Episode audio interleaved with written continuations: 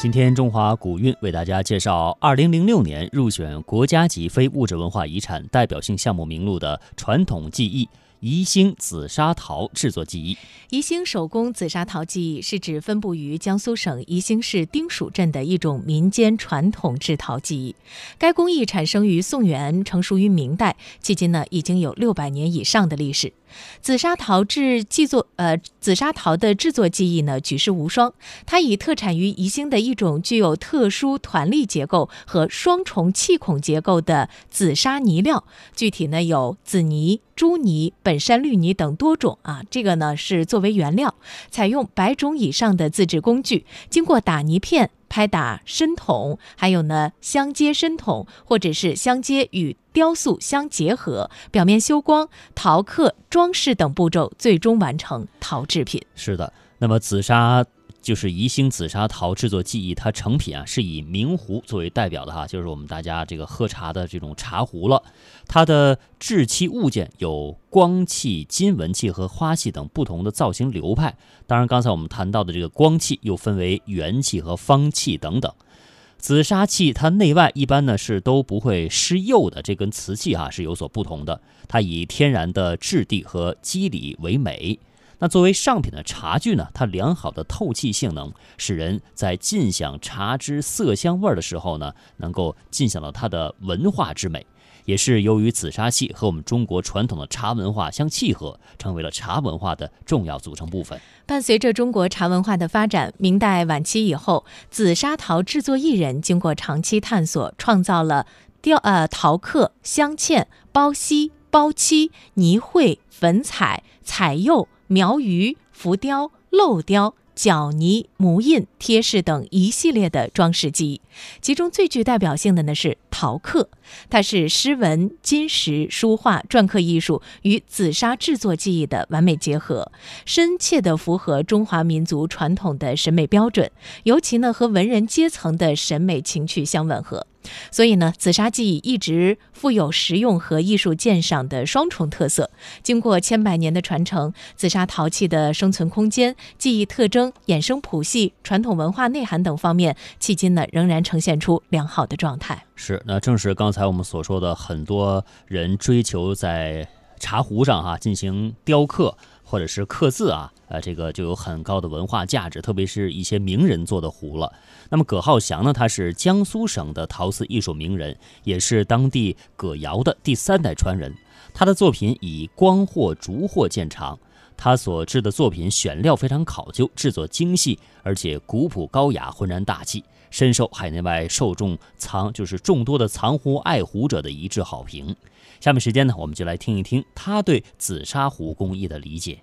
我们自己要有敬畏之心。就艺术家这三个字，我也不认为我是一个艺术家，我只是说我喜欢做这个东西而已。国家级工艺美术师葛浩翔是江苏省宜兴市非物质文化代表性传承人，他的陶瓷作品总是能让人眼前一亮。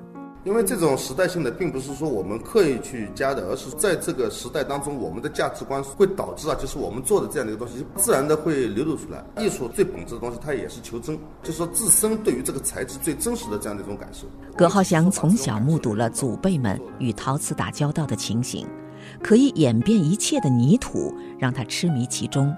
十多年间，他一直坚持手工制坯，运用多年探索所掌握的各种釉之间的配方特性、张力等，以及在不同温度时所发生的各种变化反应，在不同气氛里所能产生的各种理化变换效果，制作出一件件不可重复的陶瓷艺术品。我们也是享受这样的一种过程，这就是我们本身价值的一种体现。我们也是乐在其中的。你再苦再累，当出窑的一刻。就是你看到自己的孩子在诞生的时候，你怎么能不高兴呢？在宜兴从事陶瓷行业的有十多万人，然而从事釉彩窑变技术的不到一千人。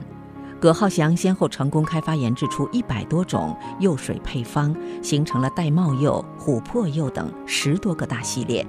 他说：“要把老祖宗流传下来的瑰宝推广传承下去。我很大的一部分的时间呢，会用在整个陶瓷窑变的推广上面。这是老祖宗留下的东西，我也希望更多的人看到。我们还有很长的路要走，这也是我们的一个信念。”汪银先是宜兴紫砂陶制作技艺国家级代表性传承人，中国工艺美术大师。汪银先于1956年考入宜兴紫砂工艺厂学习紫砂工艺，期间呢，他参加了中央工艺美术学院在宜兴开办的培训班，艺术水准得到很大提高。汪银仙从事紫砂事业六十多年来，勤奋研习，不仅对紫砂素器，也就是花货，对于这个艺术呢有深刻的研究，对简练的几何形体也有自己的追求和认识。可以说，他技术非常的全面，兼容各派技艺之长，是一个创新能力很强的紫砂名手。先后设计创新了几封件套的作品，涉及到了茶具、咖啡壶、酒具、花盆、瓶、文房四宝、陈饰品等。他作品工艺规矩、稳健大气，非常富有自然美和生活美。不少佳作呢，还被像故宫博物院、中南海紫光阁、中国历史博物馆、香港茶具文物馆、美国大都会博物馆、英国大英博物馆、中国非物质文化遗产保护中心等机构收藏。我们的记者呢，对他进行了采访，我们来听一听他对紫砂壶传承和发展的感悟。王老师给我们介绍介绍宜兴紫砂的有多少年的历史了？实际上是始于宋代，但是呢是。盛于明清，繁荣于当今。就是它的这个工艺的制作，给我们简单的介绍一下。那紫砂呢，就是因为这块泥巴的因素，这利于手工操作。嗯。这么多年来啊，就是我们呃在五十年代也搞过技术革新、技术革命。嗯。但是也想机子生产、灌浆生产，但是呢，由于这块泥巴。不利于机制生产和灌浆生产，所以把这个全手工的技艺一直保持和发展到现在，是不断的在扩大。嗯，呃，汪老师，我知道您是国家级的这个代表性的传承人啊，呃，应该说是呃这方面的这个权威啊。您从事这个宜兴紫砂陶这个制作有多少年了？我呢是一九五六年开始工作的。啊，五六年就开始。啊，一一九五六年。嗯。现在算是五十多年了，哎，多年了，也一直从事这个行业的。是五六年呢，当时我们是一个简单的报考，到紫砂厂去报考的。考了以后呢，我呢就是跟了当时的老艺人。嗯我们紫砂厂当时江苏省政府批给我们紫砂行业有七位老艺人，哎，我是由当时居民老艺人吴云根带的。学了两年以后啊，就转到那个著名老艺人朱可心的门下。嗯，就是我们的紫砂行业呢，好比是中国的国爵。嗯，它有各种门派的。哦，各种门派。哎哎，各个门派的。嗯。紫砂的类型也很多。嗯。你比如说有光的，有光货，我们叫是简单的素器。嗯。有花的，花货就自然形体的。嗯。还有方的。还有金温器的，所以这个是当时的四大类型。另外呢，除了茶壶以外，我们还有花盆啊，还有文玩四宝啊，还有茶餐具啊，这些呢很多，门类很多，品类也很多。所以呢，每一个门类都有每一个门类的代表性人物。我呢，就是因为师承的关系，呃，我跟着老师呢。呃，吴云根也好，朱可心也好，他们是做花火方面的代表。那么，所以由于师承的原因呢，我在花火方面来讲呢，也学的比较多，做的比较多。但是作为我本人来说呢，我带光火也特别喜欢。所以呢，就是紫砂的门类虽然这么多，但是呢，我要么就是做光的，要么就是做花的，这两项。都是我的重点的追求。现在年轻人学习这个的技艺，学的年轻人多吗？呃，年轻人现在来讲呢，从事这个行业的人要比过去要多好多倍了。八十年代以前吧，当地只有我们一个工厂，后来呢，到了八十年代初呢，就办起了紫砂的二厂、三厂，是就是说乡镇企业的崛起啊，有好多呃紫砂的呃厂啊。就相继的就发展了啊，所以现在从事这个行业的人来讲呢，比过去要多得多。知道你宜兴紫砂陶制作技艺啊，它是入选了国家级的非物质文化遗产啊。应该说，这对于这个宜兴紫砂陶技艺的这个保护啊、传承啊，是是是非常好。是是，哎，是的，是的。这一方面来讲呢，我的体会呢，就是国家啊对我们这个行业的重视。另外，我们这个行业呢，既是有比较悠久的历史，另外呢，在国内外呢也老早是盛名的。紫砂的陶呢，实际上面在十七世纪啊，都已经外销到欧洲啊这些地方。那么还有一个呢，就是说紫砂的陶呢，就是过去啊，就是到海外也是很多的上层啊，就是皇室，还有一些一些那个有钱的人来使用我们的紫砂茶壶。嗯。那么在我们国内呢，虽然也是普及，另外呢，也在宫廷里面也老早就在清代早期就进入王宫。啊，那么所以来讲呢，紫砂陶呢，呃，从老早是中华文明的一个陶瓷，嗯。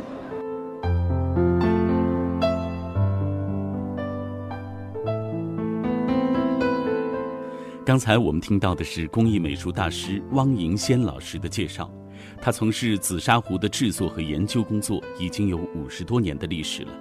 由于所做的作品太多，现场无法摆放，所以他把自己作品的图片集结成册，以供大家观赏。说到自己的创作历程，汪老师是滔滔不绝。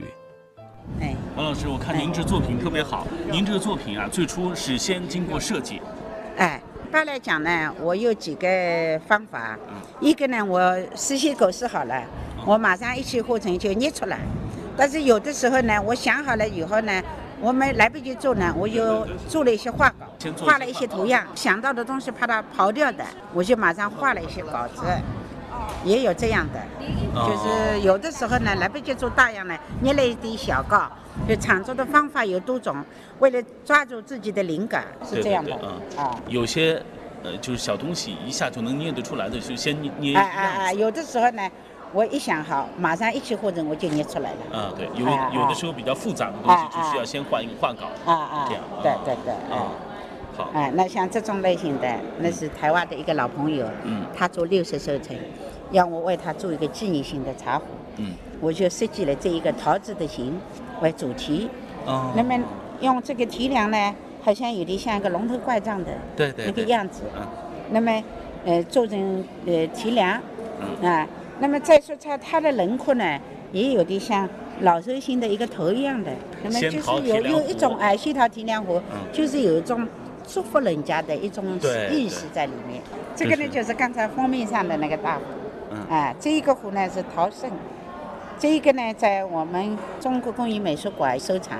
九三年的时候呢，也有一个香港的老板，他订了我六件套，要送给世界上六大博物馆。这个也是其中之一，他选的。嗯，也就是说，这个厚厚的印刷品上，呃，印制的这些都是您这么多年。呃，的一些作品，哎，这个里面的大部分都是我自己的创作，有少部分是我的仿作，仿历史上面的优秀的作品。这个呢也是八十年代的创作，一个南瓜壶。这一个南瓜壶呢，就是在台湾也受到好评的。嗯啊，这些呢是我的大壶。您就是比较多产的时期，就是重要的创作时期是在哪一年？我有几个高潮的。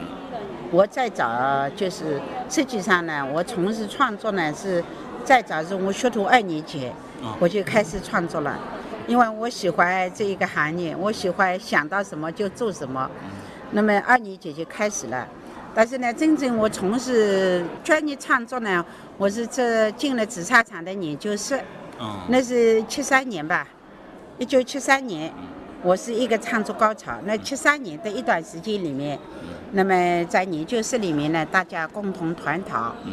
那么另外呢，在研究室的时候呢，我也参加了中央工艺美院的培训。我觉得呢，就是有很大的提高。嗯。那我正好有一定的实习经验以后吧，我参加这一个培训以后，我觉得有一个飞跃性的提高。嗯。这一个呢，也是在澳门展览的时候，有好多人就是抽签征购的。哎，这是八七年的作品。哎哎，八七年的作品。嗯。哎，这一个是七头细细的。嗯。也是我香港的一个展览做的。这还是小虫子。这是小虫。哎呦。小甲虫，哎，我也喜欢把这些生活的东西啊，就是贴上情趣，就是做一些小虫。嗯。哎，这个呢是一九九五年在台湾展览的时候收藏在台湾的历史博物馆。这是一套，一套，嗯，九件，哦，九件，嗯，哎，这是我带那个美国的留学生，嗯。那个时候他是在南京大学留学吧，嗯，也快要结束的时候，他要做社会调查，嗯，他对我们的泥形陶瓷很感兴趣，嗯，另外他要自己来学一下做茶壶，嗯，那是一九八二年的时候跟我学的，那时候为了教他，就做了这一个作品，这些都是像西瓜啦，啊，各种瓜果啦，葡萄啦，这些都是我的，这这个都是我也是。呃，瓜果方面的代表作。嗯，老师，像完成这样一个作品，您得花多长时间啊？一个人？这个呢，嗯，要看构思。如果构思好的话呢，可能也会快一点，一二十天。哦，一二十天。啊啊啊！哟，这个很好看。这个呢，是我一九七九年为国家领导人出访做的礼品。嗯。那其中有一件选在那个。嗯，香港的茶具文物馆收藏的，嗯，这一件就在香港茶具文物馆的，啊，哦，这这一把壶在八八年的时候到日本东京展览，嗯，东京的陶艺家和建筑师他们认为这是一个划时代的造型。一说起自己的作品，老人的眼中就充满了兴奋和喜悦。是啊，几十年的潜心研究，几十年的呕心沥血。终于把宜兴紫砂壶推向了国际市场，老人感到很欣慰。近年来呢，茶叶店如雨后春笋一般，忽然间开遍全国各地。喝茶、喝好茶的人也是越来越多。那喝好茶呢，必备紫砂壶。有这样的一种说法啊，说世间呢只有一把紫砂壶，它的名字叫宜兴。这是在宜兴经常可以见到的宣传牌。可见呢，说到紫砂壶，宜兴人是多么骄傲。茶叶文化学者天宇带着好奇的心理，带着探秘解惑的想法，走进了宜兴市丁蜀镇，也就是宜兴紫砂壶的制作地。下面的时间呢？让我们跟随他的见闻，去感受一下被称为紫砂壶制作地的丁蜀镇对这项工艺的传承、制作和发展情况。那紫砂壶的原产地呢，就在今天的江苏省的宜兴市。宜兴这个地方呢，位于江苏省的南部，它隶属于无锡市。呃，这个地方呢，正好就在太湖的西南侧，那也是江苏和浙江两省交汇的地方。而长兴县呢，就位于浙江省的北部，所以其实啊，这两个地方虽然隶属于两个省份，但实际上呢，只有不到一百公里的距离。从长兴县出发，向北走，大概有五六十公里，到达江苏省和浙江省的省界线。那换一张高速卡，继续再往前，大概二十公里的距离，也就到达了宜兴市。我刚一到宜兴的时候啊，突然感觉有一种错乱的感觉，因为我看到车牌号是苏 B，我印象当中呢，苏 B 应该是这个苏州市的车牌号，呃，因为大家知道啊，这个我们中国各个省份的这个车牌号 A、B、C、D 的排序，往往是根据在这个省份内城市的大小啊、规模呀、经济体量啊等等来决定的，所以我一直觉得呢，那。苏州肯定是除了省会南京以外，江苏省最大的城市。不过呢，看到宜兴市的车牌号是苏 B 的时候，我就开始产生了一些这个不可思议的感觉啊！我说，难道是我记错了？这个宜兴应该属于苏州吗？还是无锡市也是隶属于苏州呢？我就抱着很大的一个疑问，到网上仔细的查了一下。查完之后呢，发现没错，是我我记错了哈。无锡市的车牌号是苏 B，而苏州市的车牌号呢是苏 E。那说到这个问题啊，其实也引起了我很多的感慨。中国经历了四十年的改革开放，呃，我们生活的方方面面都在发生着巨大的变化。从最开始的这个城市体量的排序来看，无锡的体量呢要大于苏州。那我也对比了一下早期的数据，在七八十年代的时候，无锡市的 GDP 啊、人口啊各个方面确实是要超过这个苏州市。不过在发展的过程当中呢，那苏州是后来居上，那在后期呢是远远的超过了无锡。好了，咱们言归正传啊，继续说这个宜兴。我上一次来宜兴呢是二零一八年的夏天，大概就是一年以前吧。呃，上一次来呢，因为呃行程比较匆忙，那没有留下来这个具体去品味紫砂的时间，所以呢，这一次啊，抱着不同的心情进入城市以后，给我的整个的城市的感官呢，也是有很大的差异。刚好呢，进入到宜兴市的时候是下午六点多的样子，夕阳西下，整个城市被夕阳映照的也是非常的美丽。城市的街道、水系，反正给我的感官吧，就好像身处于江南的一幅水墨画之中。宜兴在历史上称为阳县，那阳县这个地方呢，呃，在唐代的时候就已经非常有名了。听过我们以前的节目的朋友，应该还有印象啊。唐朝的时候，卢仝的茶诗里面说：“天子未尝阳县茶，百草不敢先开花。”阳县在当时来说呢，就是生产贡茶的主要产区。那和我们上一期说的顾朱村，其实呢，也就是一山之隔。不过，当代的宜兴主要是因为紫砂壶而名声大噪。可是开车进入到宜兴市之后啊，并不是像大家想象的，到处都是紫砂壶的这个店铺啊、工厂啊等等。我去景德镇的时候是这种感觉啊，进入到景德镇，你就发现自己身处于一个瓷都之中了。马路两边的商铺，哪怕是街道上装饰的路灯，都是瓷器。但在宜兴呢，你并感受不到这个紫砂的气息。什么原因呢？其实啊，这就涉及到我们今天这期节目的主题：为什么叫文人雅气丁蜀镇，而不是宜兴？生产紫砂的地方。并不是在宜兴市区内，而是在距离宜兴大概十公里左右距离的一个小镇。这个镇叫做丁蜀镇。我们读紫砂壶的历史的时候，你就会发现和紫砂壶的创作啊密切相关的一个地名，这个地方叫做丁蜀镇。丁呢就是甲乙丙丁的丁，蜀呢就是四川的简称，这个蜀字。传说在明朝的正德年间，紫砂壶的鼻祖这个人叫贡春，做的第一把紫砂壶就是在宜兴丁蜀镇这个地方制作出来的。所以啊，紫砂壶的故乡大家都知道是在宜兴。那更具体一些呢，就是宜兴市的丁蜀镇。咱们接着说，万事万物啊都有一个开端，都有一个缘起。很多朋友们都知道紫砂壶，但紫砂壶是怎么来的？根据历史的记载啊，说是在这个明朝的正德年间呢，有一个文人，这文人具体叫什么名字呢？我们不用管他啊，但是他有一个书童，这书童才是和我们紫砂壶相关的这主角儿。这书童的名字呢叫贡春，听这名字大家也可以想象，这是一个。主人给起的这么一小名啊，供春，供就是供给的这个供哈，春就是春天的春。这供春呢是一小书童，古代的文人呢，呃，经济条件好一点的都要请个书童。什么原因呢？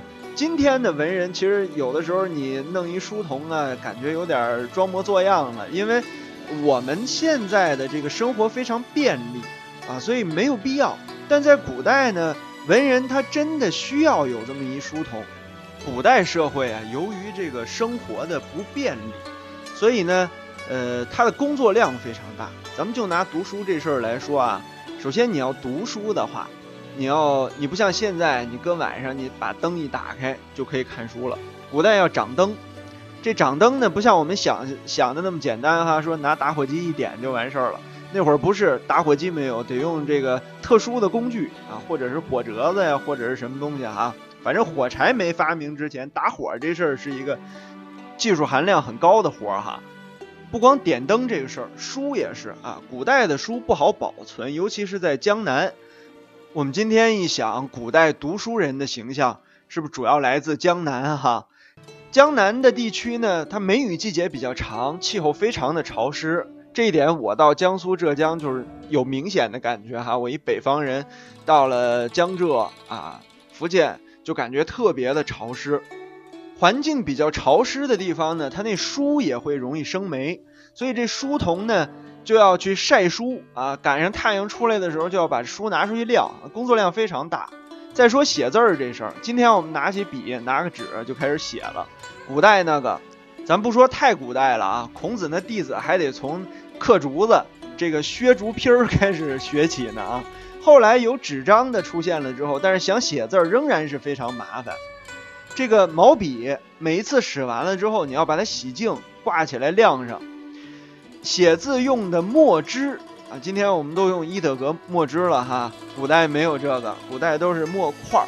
这墨块儿要放到砚台上，所以为什么古代有一块好砚台非常重要？今天用砚台那个就是。怎么说呢？形式大于实质啊！你弄一墨盒就可以了。古代它必须要用砚台，而且是必须是实质的砚台。什么原因呢？这墨块要跟这个砚台之间互相摩擦啊，兑好一定的水，呃，才能把这个墨发起来。而且这墨发起来还不是发起来马上就好用啊，还要这个静置一会儿啊，让他这个有一个就像我们说醒的这么一个过程。所以古代的文人呢，他想要你要从事读书这件工作，那也是一个比较复杂的体力活啊。所以有一书童，这是必备的。那么书童除了要在文房里面啊伺候这个读书人，要干这些活儿之外，还要打理一些和他生活起居相关的。你比如说吧，文人大多喜欢喝茶，那么喝茶这这活儿。呃，也是非常的繁复繁琐啊，要烧水呀，要这个这个磨茶呀，等等，非常复杂的一道过程。所以这一套手艺也是书童必备的技能之一。供春呢，原本是人家的书童，那么因为可能会赐茶，呃，有这么一个职业工作内容，所以呢，他来到这丁蜀镇之后啊，就见当地人用这种陶土。啊紫砂并不是贡春发明的，把紫砂做成壶这件事儿是贡春发明的啊。当地人用陶土，过去来说呢，做的不是泡茶的壶，而是一些生活当中的实用器。那贡春非常喜欢这种泥料，所以呢，他就按照自己的理解，模仿金沙寺里边一棵银杏树的这个树荫啊，就是呃树结疤的那个地方啊。制作了一把壶，这也就是历史上的第一把紫砂壶的作品。所以，贡春壶一直到今天啊，就是长得有一点像那个树的结疤。你用当代人的审美去看，很多人是不喜欢这个器型的啊。但是它有一种特殊的美感在里边。